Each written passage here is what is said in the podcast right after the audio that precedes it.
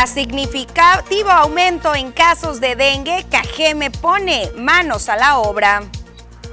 Activará el OMA Paz campaña para pago de agua. El 75% de la población no paga. Además, tampoco algunas instituciones educativas y grandes empresas. Siguen las obras de rescate de las calles de Cajeme. Hoy se arrancó con la reconstrucción del sexto crucero con concreto hidráulico. Canadevi mantiene construcciones muy por debajo de la necesidad de Cajeme tras la falta de subsidios. Además, en los deportes reportan Javier Arturo López y Alex González a la pretemporada de los Yaquis de Ciudad Obregón.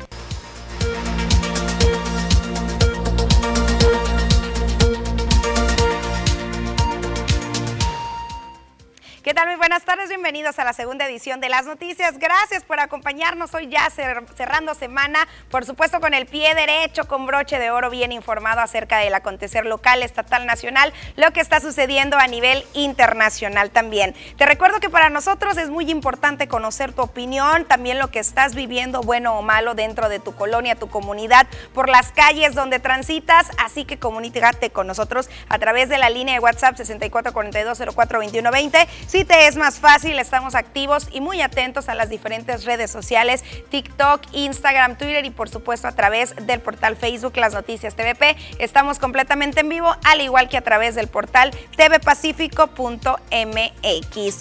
Sin más, arrancamos con la información y también con este llamado de alerta para aquellas personas, el 75% de la población para ser exactos, que no pagan el servicio de agua potable porque se ha anunciado una intensa campaña para el próximo mes de octubre y van también contra las empresas morosas.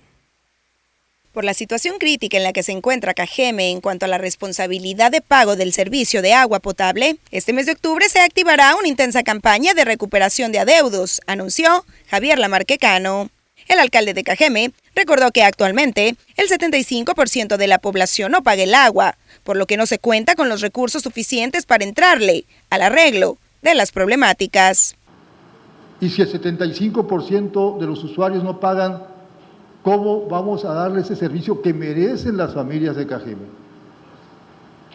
Y no se vale que en unas cuadras, unas calles, en una colonia, pues haya usuarios cumplidos, pero que sufren las consecuencias de los usuarios no cumplidos o incumplidos.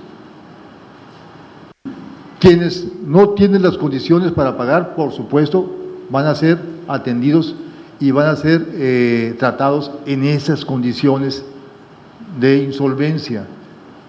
No queremos tampoco irnos en contra de la gente que no puede. Además, el ayuntamiento continuará con las acciones a través de Aeroagua, quien recientemente localizó irregularidades y falta de pago en tres grandes empresas, con un monto que asciende a los 10 millones de pesos, mencionó, y quienes se han negado a las sanas negociaciones. Estaba la empresa Rancho Grande, así es, Rancho Grande se llama. Ya, se cerró. Con un adeudo muy importante. ¿Cuántas veces se les ha llamado? Cuatro ocasiones. Cuatro ocasiones se les ha llamado y no acuden. ¿Sí? Se les va a cerrar la descarga. Ahora todos van a gritar y van a poner, van a decir que somos intolerantes.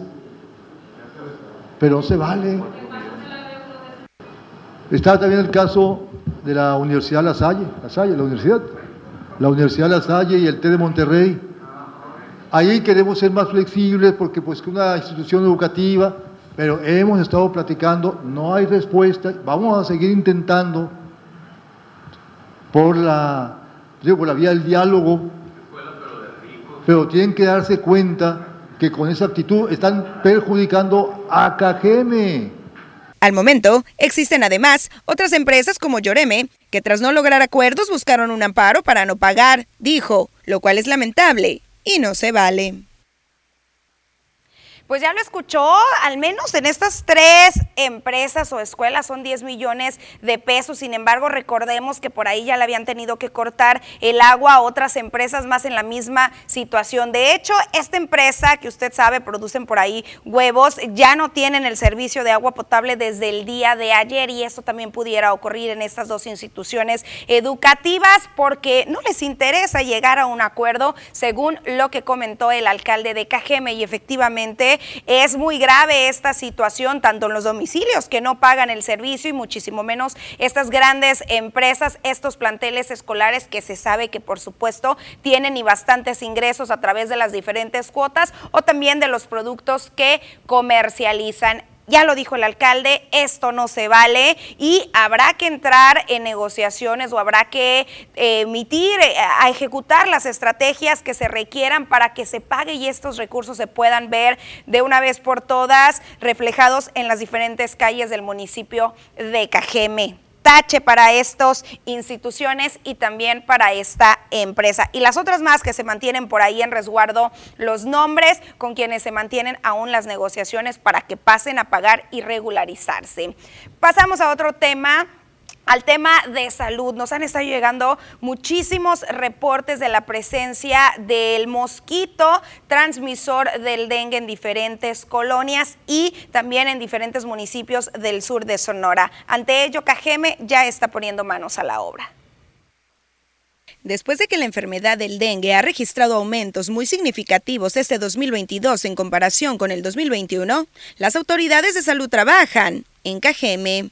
Según el último reporte registrado por la Secretaría de Salud a nivel estatal, Sonora se mantiene en el séptimo lugar a nivel nacional por su número de casos, y solo del 4 al 10 de septiembre se notificaron 640 casos sospechosos, de los cuales 135 se confirmaron, dejando ya un acumulado de 373 este año, cuando al cierre del 2021 se confirmaron apenas 137, con una defunción. Es el municipio de Navojoa el que cuenta con el mayor número de casos al representar el 48% de ellos y Álamos con el 37%. Y aunque Cajeme apenas tiene el 2.7% de los casos, se busca evitar un incremento. Estamos trabajando en los polígonos de más alto riesgo actualmente, en lo que es la descacharrización, que es un programa que pues es permanente, no se ha parado, sin embargo ahorita nos movimos a los polígonos de más alto riesgo. En el mes de agosto se levantaron aproximadamente 14 mil eh, kilos eh, de cacharro y se ha continuado el mes de septiembre.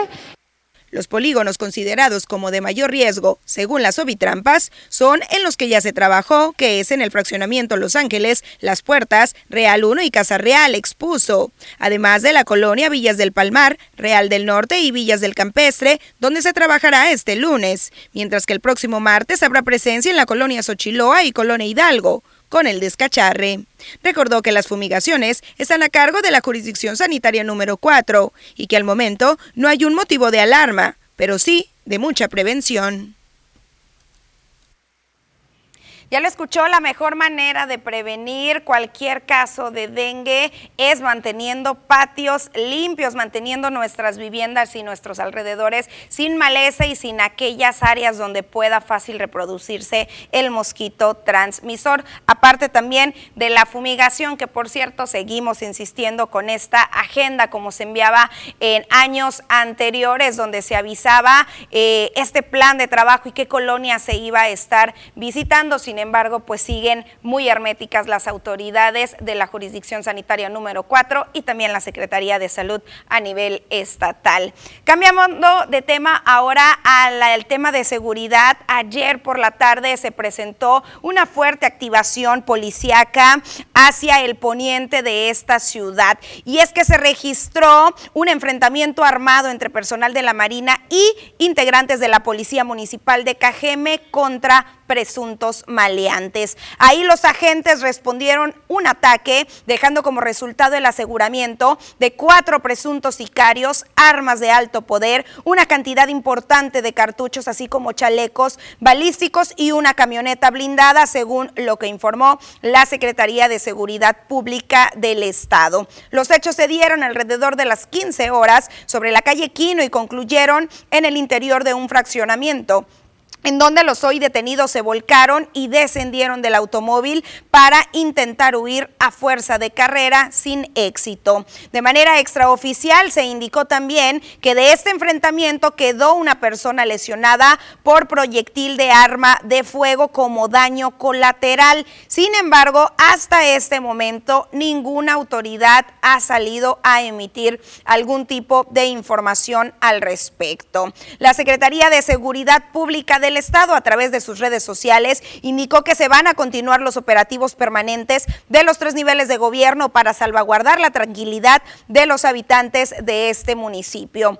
Este día personal de la Marina y Policía Municipal de Cajeme durante recorridos para disuadir el delito fueron agredidos por personas armadas. Los elementos respondieron la agresión y lograron asegurar a cuatro hombres que generaban violencia en Cajeme. Continuarán los operativos permanentes por parte de los tres órdenes de gobierno fue la única información que emitieron las autoridades.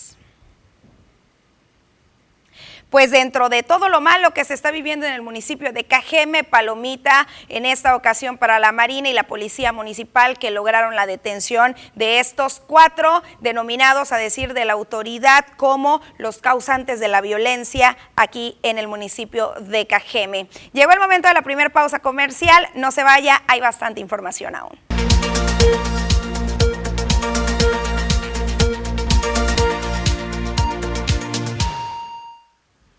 Continuamos y es muy importante conocer qué es lo que va a suceder este fin de semana con el tema del tiempo. Diana Zambrano nos tiene todos los detalles.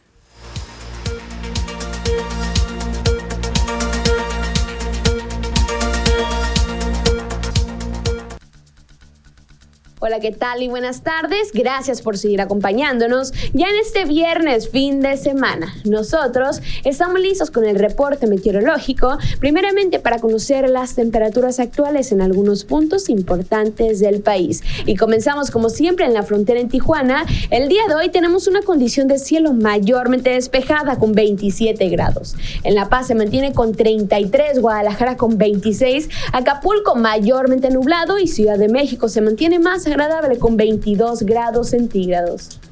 Pasamos a conocer las temperaturas actuales aquí en nuestro estado en Sonora y hay que destacar que tenemos un canal de baja presión sobre la Sierra Madre Occidental y este mismo estará provocando fuertes lluvias para algunos estados como Sinaloa, Sonora, Jalisco, Colima y Michoacán. Pasamos a conocer qué tenemos para los próximos días en el sector de Navojoa. Aquí tenemos máximas que van a variar entre los 37 y los 39 grados centígrados en el sector de Navojoa. Para este fin de semana ojo, se prevén máximas entre los 35 hasta los 40 grados centígrados para nuestro estado. En Ciudad Obregón, mañana sábado tenemos máxima de 38 grados y ojo porque domingo y lunes la máxima incrementa hasta llegar a los 40 grados centígrados en Ciudad Obregón. Y en el sector de Guaymas, actualmente se mantiene mayormente despejado, al igual que los próximos días tenemos cielos soleados, máximas que van a variar entre los 34 hasta llegar a los 36 grados para Guaymas. Para finalizar en Hermosillo, la capital de Sonora, mañana sábado, al igual que el día domingo, se prevén cielos despejados, máximas que llegan hasta los 41 grados centígrados en el sector de la capital de Sonora.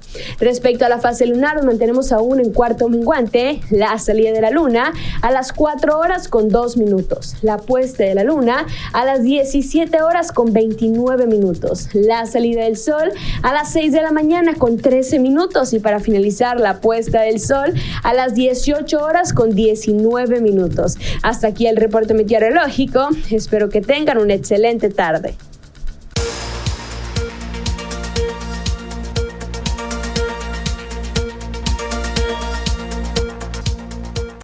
Es momento de pasar una pequeñísima pausa comercial y regresamos a las noticias.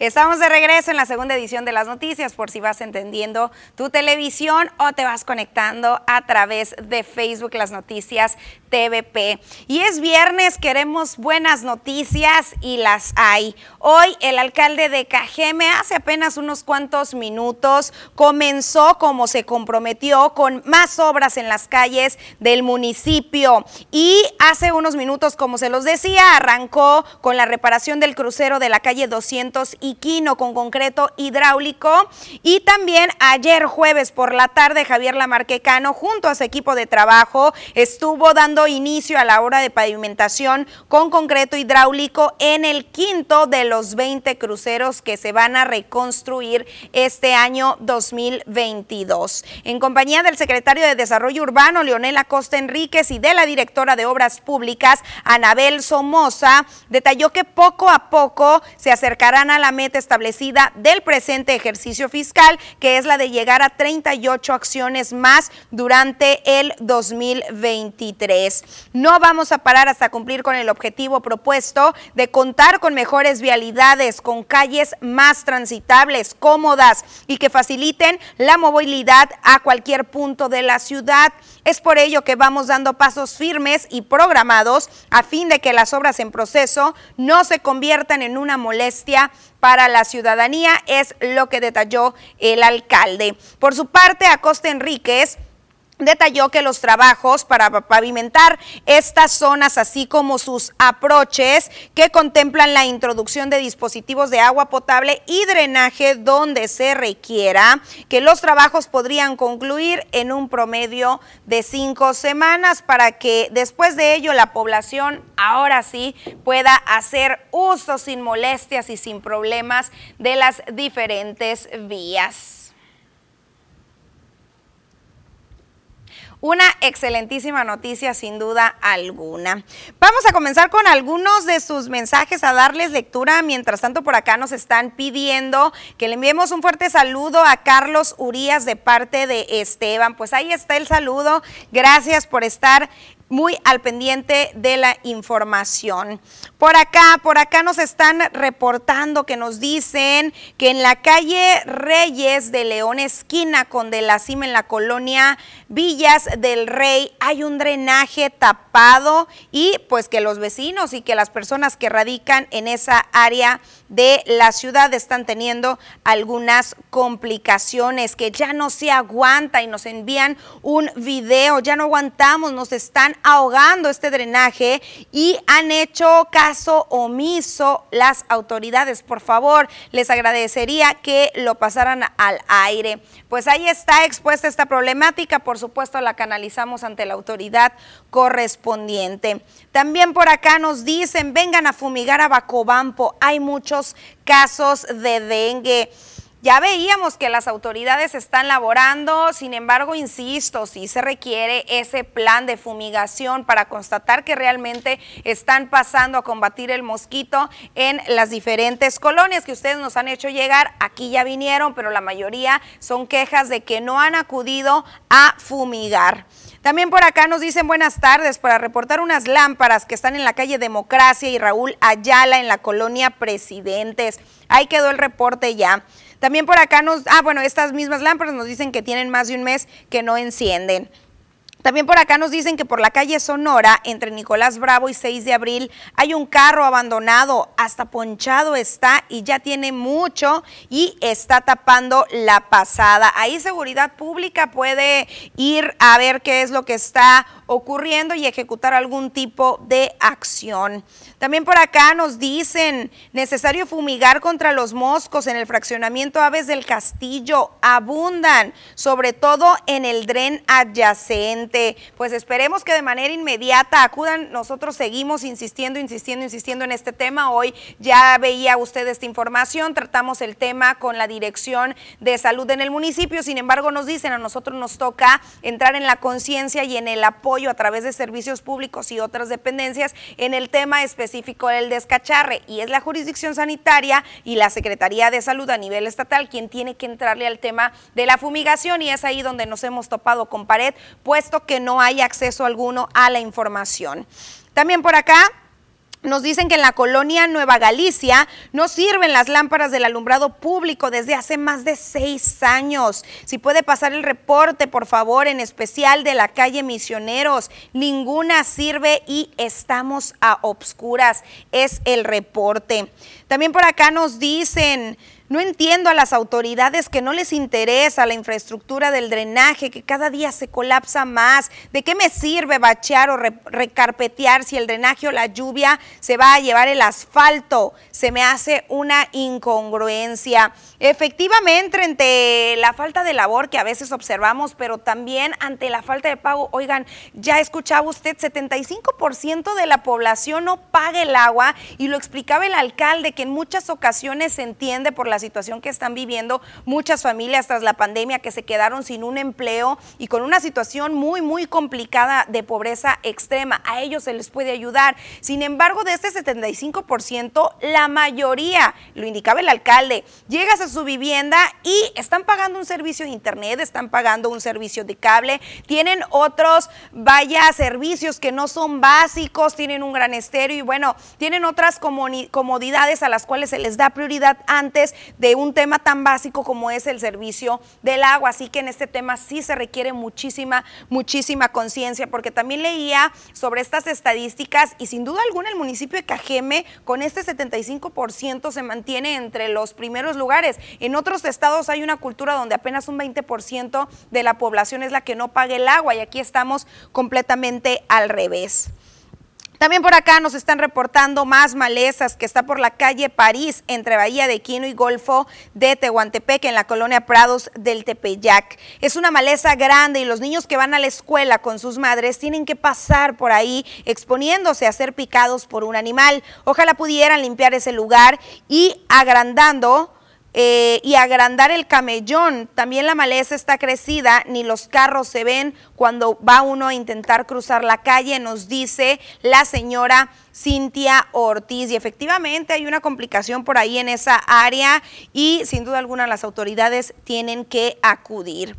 También por acá nos reportan otro drenaje tapado y fuga de agua en la calle Océano Atlántico bajando la 200, autolavado. Es un cochinero, se acabó la calle y afectando a la colonia Las Brisas y Prados de la Laguna, así como a todos los autos que pasan por ahí, a las colonias Villa Aurora, Fuentes, etcétera. Urge, urge que este autolavado se haga cargo de sus cochineros, por favor pues ahí está también a la autoridad correspondiente este llamado, hay que acudir a revisar la situación y el área. Pues gracias a quienes se han comunicado, esto apenas va empezando, regresando de la pausa comercial, nos vamos con todo, con ponle el dedo, así que usted no deje de comunicarse.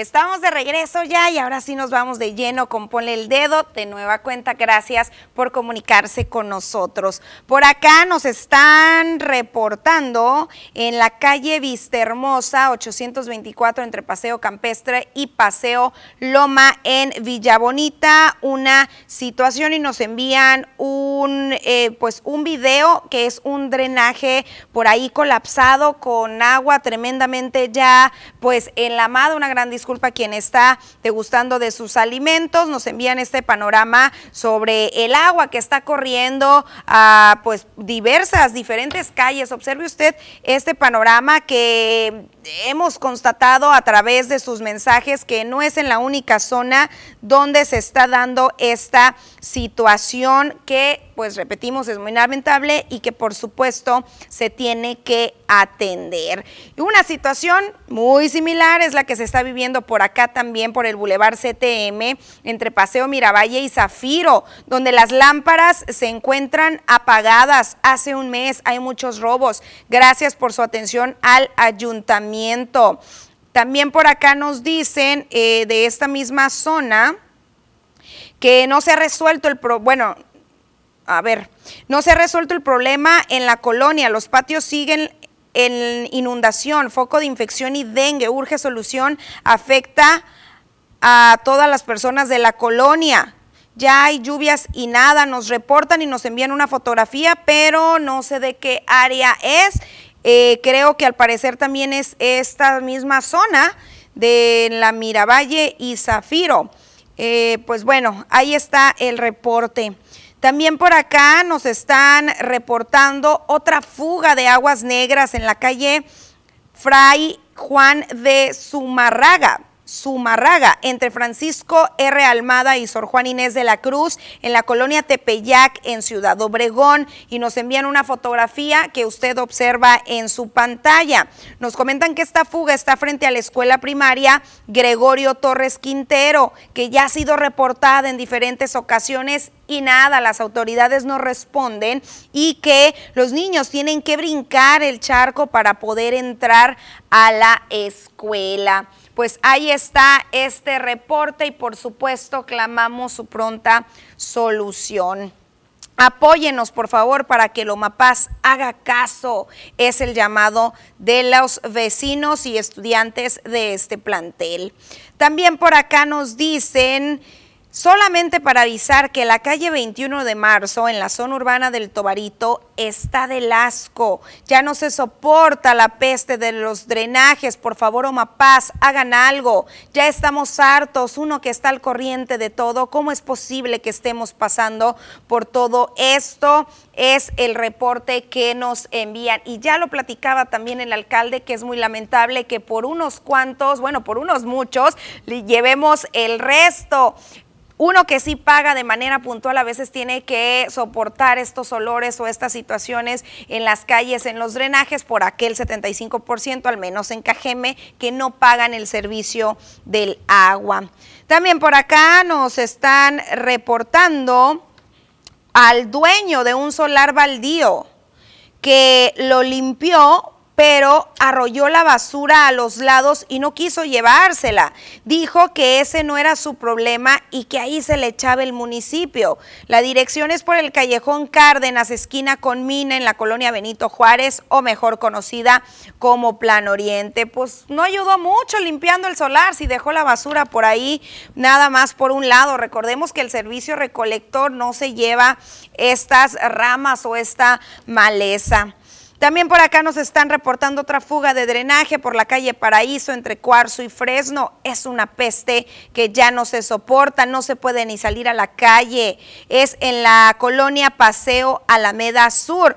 Ya se reportó y no vienen. Número de folio MAPA 677094.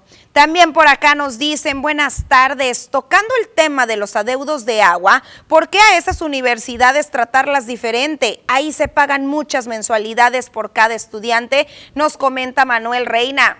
Lo mismo digo yo, ni que cobraran tan barato las mensualidades. Hay que cortarles el agua para que así se mantengan al corriente. También por acá nos dicen, no entiendo a las autoridades que no les interesa la infraestructura del drenaje, que cada día se colapsa más. Pues ahí está leído el, este mensaje. También para acá nos dicen juicio político para nuestro presidente municipal Lamarque, no gastos inútiles, sí al bacheo de calles, Obregón en el abandono. También por acá nos dicen, pues a revisar casa por casa sobre el uso del agua. Hay casas muy elegantes y están robando agua potable y los que no pagan pedirles también va a ir a cobrarles el señor alcalde. Sería bueno que los malapaga pagaran y así hubiese dinero para arreglar todas las necesidades del municipio. Y ha sido una constante también este tema, ¿eh? que a veces podemos pensar que este 75% pues son quienes menos tienen, pero efectivamente se ha indicado que hay grandes casas con grandes jardines por allá en diferentes zonas, digamos, de una clase social un poquito ya más elevada, que tampoco pagan el agua. Por acá también nos dice... Vuelve a funcionar un lavado de autos en donde se han protagonizado asesinatos. Esto en la Madero, esquina Conejido, en Plan Oriente. Ponen, música estridente. Además, no pagan agua y ni medidor tienen. Roban agua. Ya han ido supervisores y no hacen nada. Ellos ya saben cómo se las gastan los dueños. Se les cuestiona y solo se ríen. Pues ahí está este reporte a Loma Paz pudiera, pudiera estar aquí también frente a algún negocio, más bien Aeroagua, que es la empresa que se ha encargado de verificar principalmente los comercios. Pues ahí está, gracias por haberse comunicado con nosotros. Más adelante seguimos con la lectura de los mensajes. Es momento de pasar a un pequeño descanso comercial.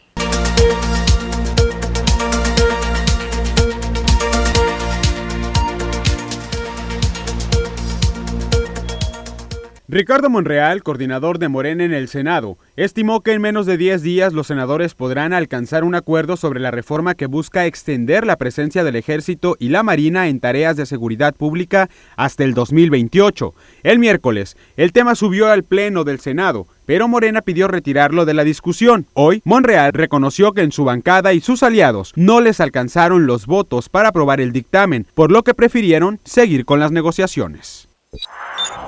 La diputada por el PRI y autora de la iniciativa para ampliar a 2028 la presencia de la Guardia Nacional en tareas de seguridad pública, Yolanda de la Torre, solicitó licencia a su cargo a partir del próximo lunes por tiempo indefinido, sin querer precisar qué cargo público ocupará en Durango, donde es originaria. Dijo que va a trabajar en su entidad para emprender proyectos, aunque ha trascendido que laborará en el Poder Judicial.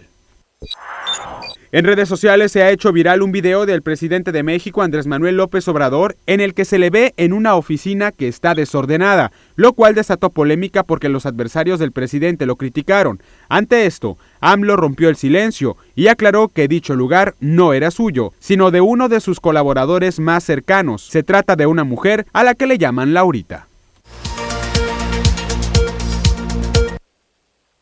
Pasamos a información estatal y arrancamos con un pronóstico de 51 frentes fríos, de los cuales alrededor de 30 podrían afectar al estado de Sonora, dio a conocer el Servicio Meteorológico Nacional de la Comisión Nacional del Agua para la temporada 2022-2023. Margarita Méndez Girón, coordinadora general del servicio, adelantó que para septiembre de este año se pronostica el ingreso de dos frentes fríos otro para octubre para noviembre 6 y para diciembre 8. En tanto que en enero del 2023 se estima el arribo de nueve sistemas frontales, en febrero y marzo 7 en cada mes, en abril 6 y en mayo 1. Señaló que los sistemas previstos para esta temporada superan los del periodo 2021-2022, cuando se registraron 48 de estos sistemas a nivel nacional. Hizo énfasis en que se deben extremar precauciones en el periodo de transición de verano a otoño,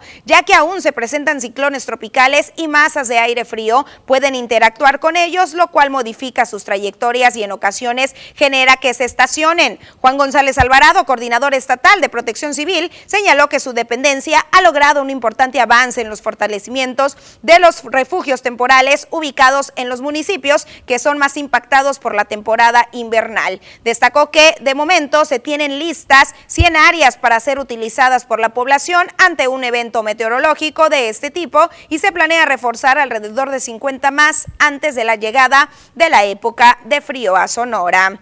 Continuamos con el rescate y reapertura de las plazas comunitarias, reordenamiento de la estructura interna, así como una estrategia intensiva de incorporación masiva de personas de 15 años o más que no han iniciado o concluido sus estudios de primaria y secundaria, se ha colocado a Sonora en el tercer lugar nacional con menor educativo. La directora general del Instituto Sonorense de Educación para los Adultos, ICEA, María Engracia Carrasco Valenzuela, destacó que el gobierno de Sonora, a través de la institución a su cargo, ha fortalecido acciones de alfabetización de jóvenes y adultos en todos los rincones. En los últimos 12 meses se han rescatado y puesto en operación las 78 plazas comunitarias que opera el instituto, expuso, destacando el caso de Vacum, que fue reabierta un año y actualmente ofrece servicio de educación en modalidad abierta a la población del Valle del Yaqui. También manifestó que la labor del ICEA Incluye trabajo en áreas urbanas, rurales y comunidades indígenas, por lo que los trabajos de reactivación de dichos centros continúan con el objetivo de que todos los módulos de atención ofrezcan los servicios educativos en condiciones de calidad y equidad. Precisó que con base a información del Censo de Población y Vivienda 2020 del Instituto Nacional de Estadística y Geografía INEGI, Sonora presenta un rezago educativo del 22.7% con base en la población de 15 años y más. Seguimos en incremento de las penalidades en los delitos de maltrato infantil y homicidio infantil, además de sanciones para quienes se incurran en explotación comercial o laboral de un menor de edad y la obligación de quienes ejercen la patria potestad de evitar que trabajen, aprobó el Pleno del Congreso del Estado. En sesión ordinaria también se aprobó el decreto que reforma y adiciona la Ley de Protección a los Animales y el Código Penal del Estado de Sonora con el objeto de que la detonación de pirotecnia se considere como crueldad animal. El primero de los dictámenes aprobados fue presentado por la Comisión de Justicia y Derechos Humanos con proyecto de decreto que reforma diversas disposiciones del Código Penal del Estado y que reforma y adiciona diversas disposiciones de la Ley de los Derechos de las Niñas, Niños y Adolescentes del Estado. El decreto establece que la penalidad a quien cometa el delito de homicidio infantil será de 40 a 70 años de prisión. Actualmente la pena mínima es de 30 años, mientras que la multa que va de 500 a 1000 unidades de medida y actualización quedará entre de 3000 a 5000 UMAS. También para quien cometa el delito de maltrato infantil se le impondrá una pena de 3 a 15 años de prisión cuando actualmente se impone una pena que va de 1 a los 12 años. El segundo dictamen que fue presentado por las comisiones de Justicia y Derechos Humanos y Energía, Medio Ambiente y Cambio Climático en forma unida se refiere al proyecto de decreto que reforma y adiciona diversas disposiciones a la Ley de Protección de los Animales para el Estado y adiciona el artículo 342 del Código Penal con el objeto de que la detonación de pirotecnia se considere como crueldad animal. Pasamos a conocer qué es lo que está sucediendo a nivel internacional. El ministro británico de Economía, Kwasi Kwarteng, anunció este viernes que el gobierno bajará el impuesto sobre la renta a partir de abril del 2023 y recortará el impuesto sobre la compra de viviendas en Inglaterra e Irlanda del Norte, como parte de un plan de crecimiento para estimular la economía. En una declaración ante la Cámara de los Comunes, Wharton reveló que se bajará el tipo básico del impuesto sobre la renta a 19% en abril del siguiente año, un año antes de lo previsto, lo que implica un recorte fiscal por más de 31 millones de pesos apenas a unos meses, y se abolirá a la tasa más elevada del 45% sobre este impuesto. Las votaciones en distintos referendos sobre la incorporación a Rusia de los territorios ucranianos de Lugansk, Donetsk, Gerson y Zeporilla en ese país comenzaron de manera sorpresiva este viernes, según informaron los medios locales. Este proceso, al que no solo el gobierno de Ucrania, sino gran parte de los países que condenan la invasión de Rusia a este país, rechaza y se prolongará hasta el próximo 27 de septiembre.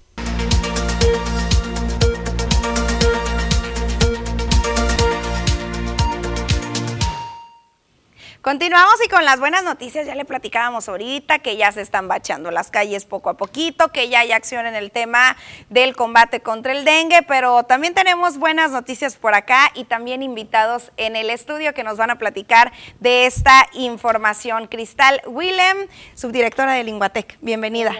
Muchas gracias, encantada de estar aquí con ustedes hoy.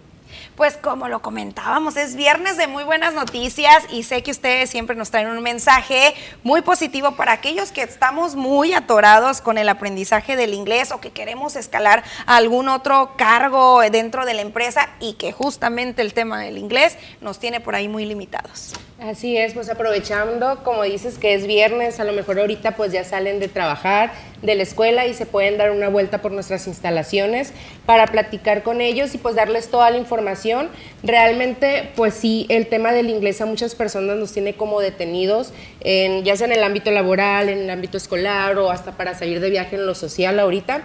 Entonces, realmente todos, eh, hasta cierto punto, yo creo que hemos pasado por este tema de qué difícil es el inglés, no lo entiendo, por más que intento, no puedo. Pues con nosotros no es así. Los, los cursos que manejamos son cursos completamente diferentes, fuera de lo convencional. No hay exámenes, no hay libros, no hay tareas. Van a aprender el inglés de una manera totalmente natural, así como aprendimos el español fácil, así va a ser con el inglés. Y podemos cerrar el año con broche de oro. Digo, ya quedan tres meses del año, nunca es tarde para comenzar. O inclusive quienes digan, no, yo ya estoy adulto, yo ya pasé mi tiempo escolar, yo ya no voy a aprender. Siempre hay una oportunidad. Y es que, por ejemplo, hablando de la parte de la edad, realmente nunca es una limitante. Nosotros eh, tenemos alumnos desde los 9 años y actualmente tenemos alumnos hasta los 85 años. Entonces realmente no podemos ver la edad como una limitante para nosotros poder hacer algo que de verdad queremos. Y sin duda alguna otra limitante como buenos mexicanos, como pretexto más bien que nos colocamos es el tema del tiempo y ustedes también tienen la solución a ello. Claro que sí. Eh, los cursos que manejamos son cursos totalmente personalizados al alumno. Entonces también sabemos que todos pues tenemos diferentes actividades por realizar. Entonces aquí con nosotros cada persona va a poder personalizar su horario, cada quien va a decidir el día y la hora en el que quiere tomar sus clases, para que pues si en algún momento nos sale algún inconveniente, eh, o nuestro trabajo nos dice, sabes que te vas a tener que quedar un poquito más, sin problema nosotros podemos reagendar esa clase. ¿Por qué? Porque entendemos que pues siempre hay otras cosas que hacer. ¿Cuánto es lo mínimo y lo máximo para quien diga, yo nada más le puedo invertir una hora? ¿Cuánto tiempo tendría yo para dominar el inglés? O también puedo decir, a ver, yo sí tengo el día libre, tengo ocho horas para ir a poner atención. ¿Se puede o cómo se ajustan? De hecho, nosotros, como te comentaba, los cursos son cursos personalizados al alumno. Entonces, dentro de esa personalización, va también el tiempo que le puede dedicar a la semana y los meses que la persona necesita para dominar el idioma. Entonces, eh, una vez pues ya haciéndole las valoraciones, ya nosotros ajustamos un curso directamente a las necesidades de la persona. Excelente. Otra limitante que siempre ponemos, o pretexto más bien, porque no es una limitante, es el tema del dinero, ¿no? Que ya tenemos que empezar a ahorrar para los regalos de Navidad, porque se quieren ir de viaje, que la ropa, que siguen los gastos del regreso a clases con los niños, y sé que también siempre tienen pues muchos programas que se ajustan al bolsillo. Claro que sí. Ahorita traemos una promoción para todas las personas que nos están viendo. Se pueden comunicar a los teléfonos que están en pantalla y para las, las primeras cinco personas que se comuniquen les vamos a dar un 70% de descuento en el total de su curso. ¿okay? Entonces ya no van a tener eh, el pretexto del tiempo, no van a tener el pretexto del dinero, del qué difícil, absolutamente ninguna barrera ya. Aquí les solucionamos todos los problemas. 70% de descuento en el total de su curso para las primeras cinco personas que manden un WhatsApp, que una llamada perdida, cualquier cosa que se comuniquen. Y a las primeras tres personas que se comuniquen, además de su 70% de descuento, les vamos a quitar la inscripción sin inscripción y un 70% de descuento en el total del curso.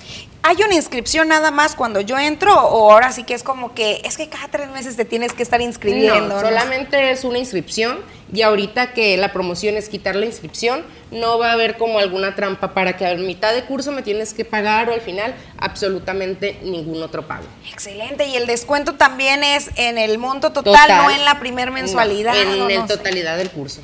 Excelente, pues creo que no hay pretextos para seguir aprendiendo, para ir ahora sí que mejorando también ese currículum. Ahorita eh, hablábamos del tema del tiempo. ¿Cuánto es lo menos que ha requerido una persona para ya poder dominar completamente el inglés y obtener su constancia? Nosotros manejamos cursos desde siete semanas Seis meses y 12 meses es el curso más largo que nosotros manejamos. Una persona que no sepa absolutamente nada de inglés, nosotros damos la garantía que en 12 meses ellos van a escribir, van a hablar, van a leer, van a entender y van a pensar en el idioma inglés.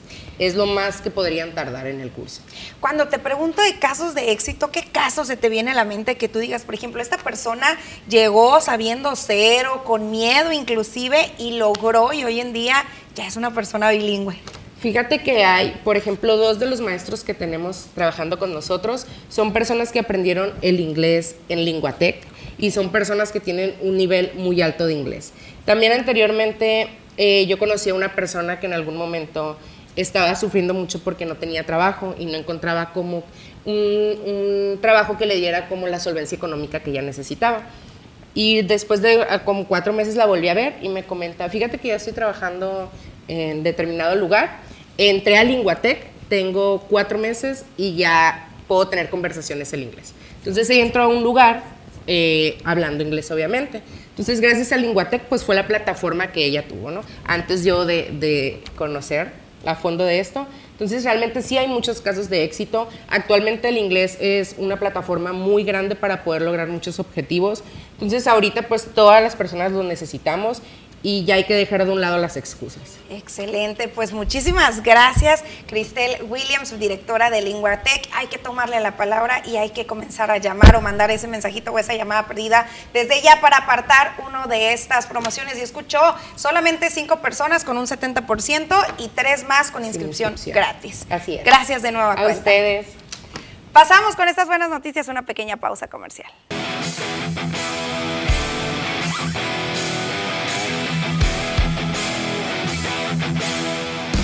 Estamos de regreso y con bastante información del ámbito deportivo con Poncho Insunza. Muy buenas tardes, Poncho.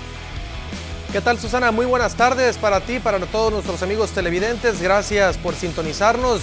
Listos con la información deportiva, mucho de qué platicar. Mexicanos en las grandes ligas en la recta final de la temporada regular 2022. Se acerca la postemporada. Muchos de ellos van a estar invitados para la fiesta grande del béisbol de las grandes ligas. Por supuesto, platicar de los Mayos de Navojoa y los Yaquis de Ciudad Obregón respecto a la pretemporada que están sosteniendo y en el fútbol. El Mazatlán femenil volvió a caer y de qué manera frente al equipo de las Cholas de Tijuana. Pasamos a conocer los detalles. Muchas gracias Susana. Vamos a comenzar precisamente con los mexicanos en el béisbol de las grandes ligas porque como comentábamos se acerca el final y uno de ellos pues está pero que no cree nadie. Andrés Muñoz otra vez tuvo una buena salida con el equipo de los marineros. Sigue en plan grande, otra vez no permite carrera, retira a los tres bateadores, a uno por la vía del ponche Tres bateadores, tres fuera de circulación. Qué bárbaro Andrés Muñoz. Impresionante lo que está haciendo con el tolete el, equipo de los marineros de Seattle, apoyando también, por supuesto, al conjunto de los marineros en cuanto a bullpen se refiere y a los lanzadores abridores. Impresionante lo del Mochiteco, que sigue en plan grande con 0.00 en la efectividad. Eh, no ha permitido carrera en el mes de septiembre. Obviamente sabemos muy bien que tiene una efectividad ya por, en sí, por encima del 2.00, pero lo que estamos platicando es que la efectividad que maneja el Mochiteco en el mes de septiembre es que es de 0.00 porque nadie le ha podido encontrar la esférica ni siquiera para poderle pisar la tercera colchoneta. Así las cosas entonces. Para Andrés Muñoz, por otra parte, Giovanni Gallego sigue en plan ascendente con Cardenales de San Luis. El de Ciudad Obregón consiguió su salvamento número 14 en el béisbol de las grandes ligas. El de la Colonia México en Cajeme sigue en plan grande con los Cardenales de San Luis en lo que viene a ser su última temporada como pelotero de Cardenales de San Luis, porque una vez que concluya la temporada de los Cardenales en este 2022, Giovanni Gallego se convertirá en agente libre, eso también nos comentaba parte de la directiva del equipo de Yaquis de Ciudad Obregón y es por eso que difícilmente pueda reportar al equipo porque obviamente se va a poner a buscar el equipo idóneo que pueda hacerse de los servicios de Giovanni Gallegos y ver cuál de estos mismos puede también darle el mejor contrato de su carrera, porque vaya que se lo merece, es un gran lanzador en el bullpen del conjunto de los pájaros rojos. Por otra parte, Jonathan Aranda, desde la primera colchoneta con este batazo en el Tropicana Field, iba rápidamente volando como gacela en las bases iba hacia el Pentágono, llegaba barrido Jonathan Aranda y de esta forma anotaba desde la primera colchoneta con este batazo allá al fondo del jardín central y derecho. Y así entonces anotaba una carrera bastante valiosa para el conjunto de las mantarrayas de Tampa Bay que están en la búsqueda de quedarse con uno de los boletos a el comodín de la Liga Americana, pues están a siete juegos y medio del conjunto de los Yankees de Nueva York. Por otra parte, el equipo de los Dodgers de Los Ángeles ganaron el día de ayer tres carreras por dos en la novena baja con un batazo de Mookie Betts. Julio Urias volvió a ver actividad. Trabajó por espacio de cinco entradas y dos tercios. Solamente permitió una carrera y la efectividad que tenía en 2.27 la volvió a bajar a 2.25. No pudo llevarse a la victoria, se va sin decisión, pero Julio Urias por supuesto que sigue como un candidato natural a llevarse el Cy Young de la Liga Nacional porque si lo criticaban el año pasado por el hecho de llegar a 20 victorias pero mantener una efectividad por las nubes, la realidad es que este año es algo muy, muy distinto pero la realidad también es que las 17 victorias se pueden convertir en 18 o quizá 19 si el tiempo le permite llegar a otra salida más y con eso tener una efectividad baja y obviamente un número de victorias importante entre 17, 18 y quizá 19. Entonces, a ponerse a trabajar el de Culiacán, Sinaloa, porque todavía le, le queda un poquito de cuerda en cuanto a salida se refiere en esta temporada 2022. Ya está la recta final, pero bueno, también hay que pensar en la postemporada, hay que perfilarse porque el equipo de los Dodgers de Los Ángeles puede tener como rival a los Padres de San Diego o a los Bravos de Atlanta, estos dos equipos que están buscando meterse a la postemporada a una serie divisional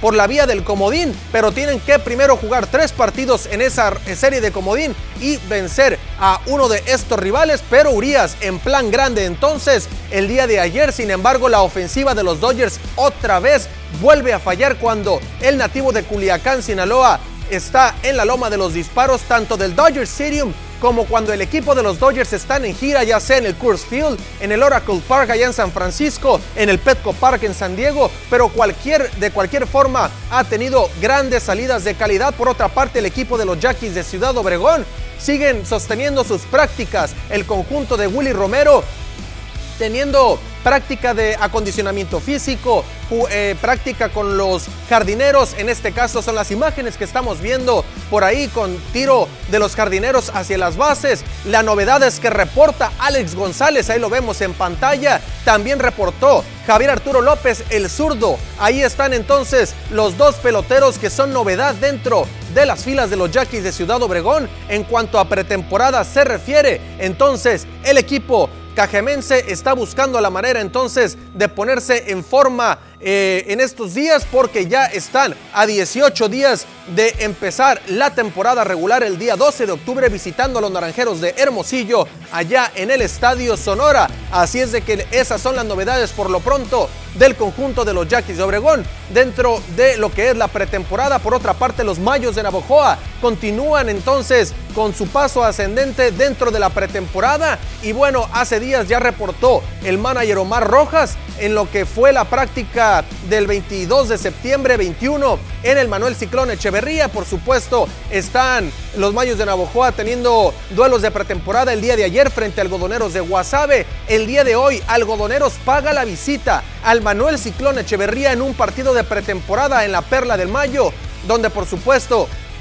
van a estar midiéndose y por supuesto también buscando la manera de encontrar la mejor versión del line-up del conjunto navojoense para poder llegar en forma a los primeros partidos de la temporada regular 2022-2023 de la Liga Mexicana del Pacífico. Omar Rojas llega entonces con la etiqueta de subcampeón de la zona norte con los Toros de Tijuana lo barrió el equipo de los Sultanes de Monterrey, pero ya está concentrado con el equipo de los Mayos de Navojoa, ya tomó las riendas, ahí lo vemos en pantalla, a Omar Rojas en una ciudad que realmente como jugador no le fue eh, muy bien, no lo quería la afición. Cada vez que se paraba en el, en el Manuel Ciclón Echeverría como jugador, pero miren lo que son las cosas, a dónde lo lleva el destino, ahora será el manejador del equipo de los Mayos de Navojoa. Continuamos con información, seguimos con el fútbol y es que el Mazatlán femenil, el Mazatlán FC, vaya que sufrió una derrota en el Kraken verdaderamente espeluznante. 5 por 0, el equipo de las Cholas de Tijuana terminó goleando al conjunto del el Mazatlán FC femenil. Con este resultado, pues bueno, sigue de capa caída el equipo de las bombarderas porque realmente el equipo no ha caminado bien en el torneo por ahí tuvieron una victoria ante el Toluca la pasada jornada. Sin embargo, esta goleada de 5 por 0. Vean nada más el golazo de Tijuana, de las Cholas. Y bueno, realmente falta muchísimo trabajo desde el área técnica y también calidad en las jugadoras porque en las jugadoras porque vemos el juego flojo que están teniendo el equipo del Mazatlán FC femenil y el varonil pues no canta malas rancheras, realmente están teniendo muy pero muy malas noticias ambos equipos, tanto en la rama varonil como, como en la femenil. Vaya que no la están pasando nada pero nada bien. Hasta aquí la información Susana, regreso contigo con más información aquí en las noticias. Gracias, Poncho, que tengas un excelente fin de semana. Igualmente, Susana, buen fin de semana. Con esto, amigos, nosotros llegamos al final de la información deportiva el día de hoy. Quédense con más información aquí en las noticias.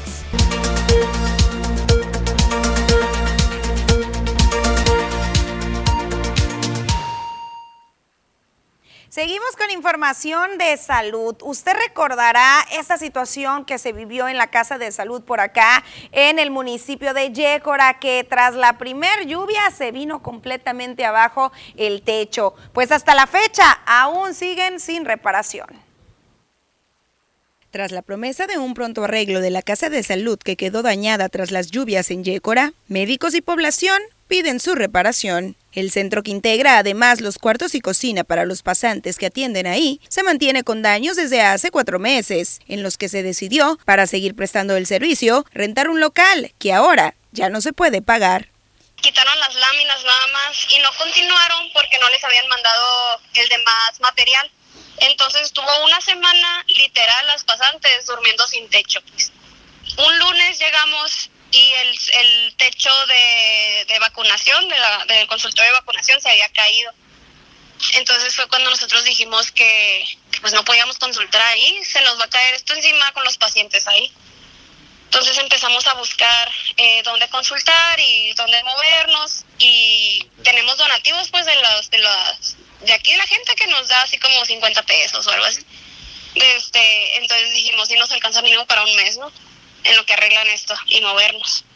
Aunque el tema ya se ha expuesto tanto ante la jurisdicción sanitaria número 4 como ante la Secretaría de Salud, nada se ha logrado avanzar, lamentó y urge la atención. Yadira Espinosa Méndez, alcaldesa del municipio, detalló que esta situación ha dejado ya severas afectaciones, ya que las atenciones médicas se han visto muy limitadas. Esa obra se tiene que terminar y eso se lo dije yo al, al, al, jefe de la jurisdicción sanitaria. Por lo que estoy viendo, le digo, no se van a terminar los trabajos para el último de septiembre. ¿Por qué? Porque fíjese que ya estamos 20 y no le han hecho los demás trabajos que se requiere, que tendrán que poner el piso, que tendrán que poner pintura, puertas. Entonces, la verdad, eh, yo ya se lo hice también bajo oficio al, secretario de, de, salud para que pues agilicen esto, pues porque en realidad pues es una obra del Estado, pero que, que nos afecta muchísimo a nosotros también como autoridades, pues, porque mi gente no está teniendo el servicio que necesita.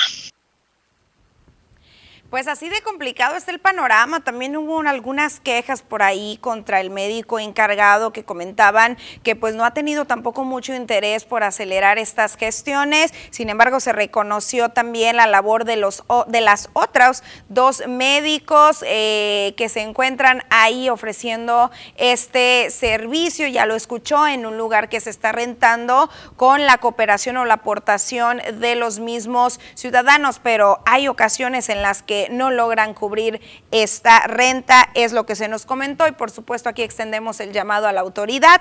También nos vamos a dar a la tarea de investigar qué es lo que ha sucedido o buscar la contraparte. Bueno, continuamos con algunos de sus mensajes eh, que tenemos hoy bastantes. Por acá nos están pidiendo un eh, pues servicio social o un apoyo eh, para una persona. Nos dicen, amigos, ella es Ana Lilia Rafael y tuvo un accidente de moto. Ella es una madre trabajadora y tiene un año y medio con su pierna mal. El seguro ya le dijo que le quiere cortar su pierna y por fuera particular se la salvan y necesitamos juntar 300 mil pesos por lo pronto para su primera operación que será en la Ciudad de México. Hoy por ella, mañana pueden ser uno de nosotros. Y pues aquí nos invitan eh, a un evento. Aquí sí hago un eh, paréntesis. Eh, bueno, en realidad no nos están brindando una cuenta. Nada más hay que corroborar que sí se esté llevando a cabo este evento y por supuesto hay que sumarnos y cooperar. Ya lo vio miércoles 28 de septiembre a las 5 de la tarde, Estrellas del Amor presentan a show a beneficio de Ana Lilia. Ya lo comentaban, hoy, hoy por ella igual mañana por nosotros. Por acá también nos están reportando un drenaje que no se aguanta la peste en el fraccionamiento Posada del Sol.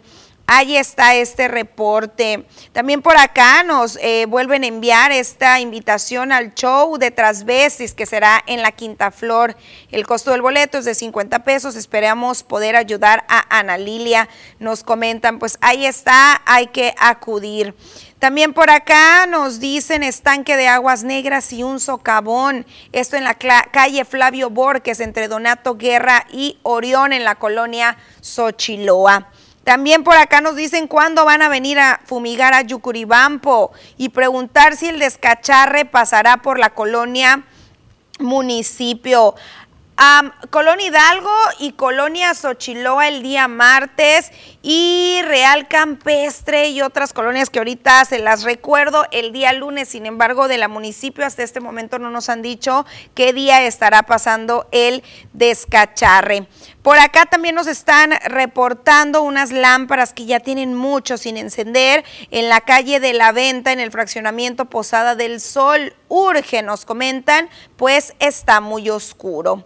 También por acá nos dicen que es muy importante que arreglen los drenajes colapsados. Hay muchas calles que tienen semanas y sigue el colapso y no las arreglan. Por ejemplo, sobre la Juan de la Barrera entre California y Tabasco. Hay muchas calles de por ahí. También por acá nos dicen, enseguida de mi casa, cada rato tiran basura para mi casa y cada rato queman cobre. En la colonia Cortinas, calle Francisco Zarco, entre Zacatecas y Chihuahua. Aquí a la autoridad, por supuesto, el llamado. También por acá nos dicen saludos desde Guatabampo, un gran saludo. Pues siguen sin fumigar ni darnos abate para las pilas, ya hay casos de dengue, urge que fumiguen antes de que sea peor el asunto, nos comenta Laura Cortés. Aquí extendemos, por supuesto, el llamado también a las autoridades de salud. Hay bastante temor por esta situación que se está viviendo en Navojoa y en Álamos con el tema del dengue. También por acá nos dicen buenas tardes respecto a los bacheos que se están haciendo, pues que contraten a una empresa con experiencia porque los que andan puro cochinero están haciendo es dinero tirado a la basura. También por acá nos dicen, buenas tardes, por la calle 5 de febrero y 1700 hay un retén de policías. Antes se ponían a las 9 de la mañana en adelante. Ahora con la temporada del camarón ya están a las 6 de la mañana estos policías quitándoles el camarón a los pobres pescadores. Ya tiene mucho esto, policías que se están poniendo en este lugar en la sombrita de los enormes álamos para no asolearse. Un llamado al comandante de seguridad pública. Por supuesto que aquí extendemos el llamado y por supuesto hay que estar muy al pendientes. Por supuesto que no se vale que estén ejecutando este tipo de acciones los agentes, sobre todo después de estos años tan complicados que han tenido los pescadores, donde recordemos han tenido que abandonar la actividad para irse al campo o incluso a los Estados Unidos, puesto que el camarón y las otras pesquerías ya no estaban dando para mucho. Pasamos una pausa comercial. Seguimos, seguimos con los temas de salud. Este mes de septiembre es el mes de la concientización sobre el cáncer infantil y habrá diferentes actividades y sobre todo alertan a las familias y a los médicos de que deben de sospechar. Al ser el mes de septiembre, el mes de la concientización del cáncer infantil, la Jurisdicción Sanitaria número 4, en coordinación con la Dirección de Salud en Cajeme, llamaron a sospechar y actuar de inmediato ante la presencia de síntomas. Eh, si bien no es algo que a lo mejor sea tan frecuente como comúnmente lo conocemos en los adultos, el cáncer en la infancia y la adolescencia tiene un gran impacto en la salud pública, un gran impacto eh, a nivel sobre todo socioeconómico, a nivel familiar, a nivel intrínseco dentro del núcleo familiar propio de los pacientes. Se habla de aproximadamente un 5% en el que de 100 enfermos de cáncer, 5 van a ser niños o adolescentes. Ese pequeño porcentaje representa una gran prioridad. El lema de este mes de concientización es el de Ilumina de Dorado tu Corazón, expuso, el cual representa el apoyo y la solidaridad con los menores. Recordó que esta enfermedad no perdona la esperanza de vida y si el diagnóstico es tardío, los años de vida se reducen, por lo que insistió en la importancia de sospechar desde la familia y en la instancia médica. un gran porcentaje de los casos se habla que en nuestro medio, sobre todo, alrededor del 60-70% de los casos terminan en un desenlace fatal. Ese es el objetivo, detección oportuna para prevenir un desenlace fatal. Generalmente, sobre todo en nuestro medio, y yo creo que es algo que ustedes conocen, eh, casi o prácticamente el 50% lo representan las leucemias, enfermedades, en este caso eh, cancerígenas, que se abocan a células sanguíneas, denominadas leucocitos. En el marco de este mes, las luces del discóbolo de la laguna del Nainari se encenderán de color dorado, añadió, para seguir con la concientización. En temas a nivel federal, el presidente de la República, Andrés Manuel López Obrador, indicó que habrá otro aumento al salario mínimo en México y que esta vez será considerable. Destacó que eso se va a ver en su momento canalizando lo que corresponde y procurará que el aumento sea por consensos con los sectores obreros, empresarios y el gobierno. Comentó que fue una infamia lo que hicieron en el periodo neoliberal, donde el salario mínimo perdió cerca del 70% de su capacidad de compra, mientras que en su gobierno se ha incrementado un 63% el salario mínimo con respecto al año 2000. 2018. La mejor manera de medir el salario mínimo, comentó López Obrador, es que alcance para comprar más alimentos y sobre todo para lo básico. Estos corruptos, ineficientes, subrayo, mentirosos, tecnócratas, decían que si aumentaban el salario, iba a haber inflación. Y nosotros probamos que no. La inflación de ahora no se produjo porque aumentamos 63% el salario. Gracias a quienes estuvieron comunicando también a través de Facebook, Juan Carlos Gastelum y José Enrique Mendíbil. Pasamos sus reportes. Saludo Ubaldo Tejeda Peña. Los veo el día lunes en punto de Luna 30. Que pasen un excelente fin de semana.